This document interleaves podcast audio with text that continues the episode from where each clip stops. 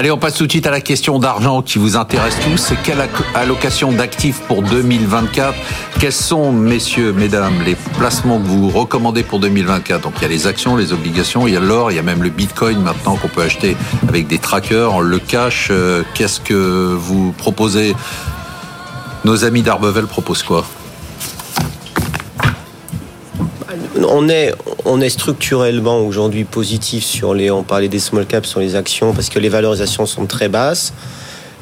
On a, on a lancé un fonds daté obligataire qui, qui a des à yield. Vous expliquez ce que c'est parce que c'est un, fonds obligataire donc sur du haut rendement à, 5 ans avec une promesse de rendement autour de 5 5,5% euh, sur des sociétés de qualité euh, une soixantaine de lignes. C'est là qu'est allé l'argent, je ne parle pas de chez vous, hein, je parle en général sur les C'est là qu'est allé beaucoup l'argent en, 2000, en 2023, parce que le... Là, sur les livrets court terme... la rentabilité risque était juste, était juste très très bonne en fait, parce que le risque de perdre, parce qu'on perd tout son argent uniquement si la société ne rembourse pas. Et quand on est sur des sociétés euh, de qualité européenne, la probabilité qu'elle Surtout que vous avez quoi, combien de lignes par exemple Soixantaine de lignes.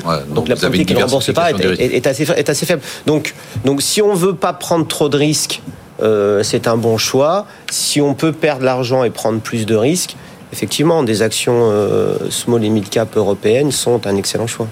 Eric Lewin. small, small limit, je ne vais pas en parler chaque semaine. Non, non, mais c'est pas grave. Je vais pas continuer. Moi, je pense que la Chine, il y a peut-être un coup à jouer parce que c'est vrai qu'on a des ratios de valorisation extrêmement faibles. Et je redeviens positif sur l'or. Je pense que l'or peut connaître une bonne année. Pourquoi? Baisse des taux. Il paraît qu'en Chine, il y a beaucoup de Chinois qui sortent de l'immobilier quand ils peuvent et qui viennent sur l'or parce que ça leur paraît euh, plus intéressant. Même Ben Aouda opine de la tête, donc il est, d'accord avec moi. Il est d'accord avec moi. Et les banques centrales aussi. Les banques centrales qui achètent beaucoup d'or et les risques géopolitiques. Donc je me demande si on va pas avoir une année avec un record qu'on battrait sur l'or. Je vous rappelle qu'on avait fait en décembre un dimanche matin euh, à l'aveuglette plus de 2100 dollars sur l'or, mais je pense que ça peut être une très bonne année. Alors comment jouer l'or? Certainement pas avec les mines d'or parce qu'elles ne font strictement rien parce que les coûts de production augmentent année après année. Mais je pense que des ETF sur l'or, c'est pas c'est pas une bêtise d'avoir 5% euh, de son portefeuille là-dessus. Euh, Sébastien, euh, le Bitcoin, je sais que vous intéressez beaucoup à blockchain. le Bitcoin, là, il y a eu son agrément, enfin, il y a eu des ETF. Des, ETF approuvés Est-ce que, est que vous, des gens qui viennent chez vous, vous leur conseillez, de, s'ils veulent, de mettre un peu d'argent en Bitcoin ou pas? Non, non, parce qu'on ne le propose pas. Après, euh, nous, on a lancé un fonds sur la blockchain parce qu'on pense que la technologie blockchain est fondamentalement intéressante, mais la technologie et l'infrastructure, ce qui est différent du Bitcoin, qui est une, qui va se passer une monnaie, c'est quelque chose. Nous, on s'intéresse beaucoup à. Mais est-ce qu'on passe pas pour des problèmes générationnels? Je me mets dedans, évidemment, à côté d'un trend majeur. Je me pose la question parfois, euh, parce que moi, je posais la question. Je me rappelle l'émission euh, il y a 13 ans ou 14 ans. Mais vous n'aviez jamais cru au Bitcoin? Est-ce qu'il faut acheter du Bitcoin? Il valait 130 dollars, je crois. Mais, on en a acheté, ça valait 700 dollars très très bon sur le Bitcoin. Il, a, 40 000 dollars. La réalité, le vrai sujet, c'est la finance décentralisée qu'est-ce que permet de faire la blockchain? C'est ça le vrai sujet. J'ai compris. Donc le Bitcoin aujourd'hui, si vous dites, bon, à la limite, si, quelqu'un a envie d'y aller, qu'il y aille. Alors, les, les, spécialistes sont super enthousiastes en 2024 parce qu'il y a le halving, c'est-à-dire que et à chaque fois qu'il y a eu le halving, le Bitcoin a monté. C'est quoi le halving? C'est bah, en fait les mineurs. Donc en fait, en fait les gens qui, qui les, ce qu'on appelle les mineurs. En fait, c'est les gens qui fournissent l'infrastructure de calcul permettant de valider les transactions. Et ils sont rémunérés pour cette, euh, pour cette validation, pour, cette énergie utilisée, eux-mêmes en Bitcoin. Et, et donc, qui, qui s'arrêtera. Il y a 21 millions de Bitcoin prévus euh, par protocole.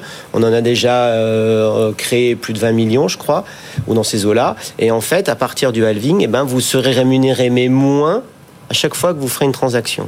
Donc ça, je vois, c'est bon. Par contre, juste sur au-delà de l'or, oui, je vais vous parler. Il, il y a quelque chose. C'est pas ça, j'ai pas du tout parlé. Il y a quelques... des invités prestigieux. Moi, j'ai vraiment la portion congrue. Il y a quelque chose qui, a, qui va être étonnant en 2024, c'est qu'on va rentrer en pénurie de cuivre. Le cuivre étant le métal de la transition énergétique, et pour l'instant, ça se voit pas dans le prix. Mais en 2024. Donc vous nous dites on mise tout sur le cuivre, c'est ça Moi, je l'ai déjà fait perso en 2023, ça n'a pas marché. Quoi Comment vous faites? On fait, ça des turbo calls. je dirais très rapidement. Non, ce que je veux dire, c'est que pour s'intéresser au Bitcoin, on peut aussi acheter des sociétés américaines qui sont là-dedans. Il y a une boîte qui s'appelle MicroStrategy qui a mis 80% de sa trésorerie en Bitcoin. Il y a une boîte qui s'appelle Marathon Digital, c'est un mineur, hein, ce, ce, dont, euh, ce dont parlait Sébastien. Et donc, il y a moyen aux États-Unis de jouer le Bitcoin par ce genre de société si on n'a pas envie d'acheter en direct des ETF. Valentine, très rapidement. Juste un mot pour revenir sur, sur les fonds datés. C'est l'appétit qu'on observe euh, depuis le début de l'année sur les marchés obligataires. Il y a un appétit très très fort euh, pour la, la dette des entreprises. Donc d'un côté, on a beaucoup d'entreprises entreprises qui viennent émettre parce qu'elles ont des besoins de refinancement en hausse et elles veulent sécuriser ces, besoins de refinancement parce qu'on est dans, dans, un moment où les marchés sont bien orientés. Et de l'autre, il y a des investisseurs aujourd'hui qui veulent capturer le rendement actuel offert par les marchés parce qu'ils anticipent que ce rendement va baisser. Donc les fonds datés, euh, que ce soit euh, bien notés ou les non de haut rendement, sont aujourd'hui des investissements qui sont très intéressants parce qu'on a un pic en termes de taux. Alors justement, est-ce qu'il faut prendre du, du... Parce que les fonds datés, il y a plusieurs échéances. Quand on voit les, les, courbes de taux qui sont en train de s'inverser, est-ce qu'il il va falloir aller sur des fonds datés plutôt court terme? Bah Plutôt maintenant long terme. Hein, euh, c'est les, plutôt long terme. Hein. Maintenant, on a un moment où l'année prochaine, il y a peu de chances qu'on retrouve les rendements qu'on a aujourd'hui. Si vous pouvez bloquer, bloquer euh, du 5% pour les 5 prochaines années, c'est vraiment passionnant quand elle parle Valentine, non, Eric Allez, je, on... je suis bluffé, j'ai toujours été bluffé.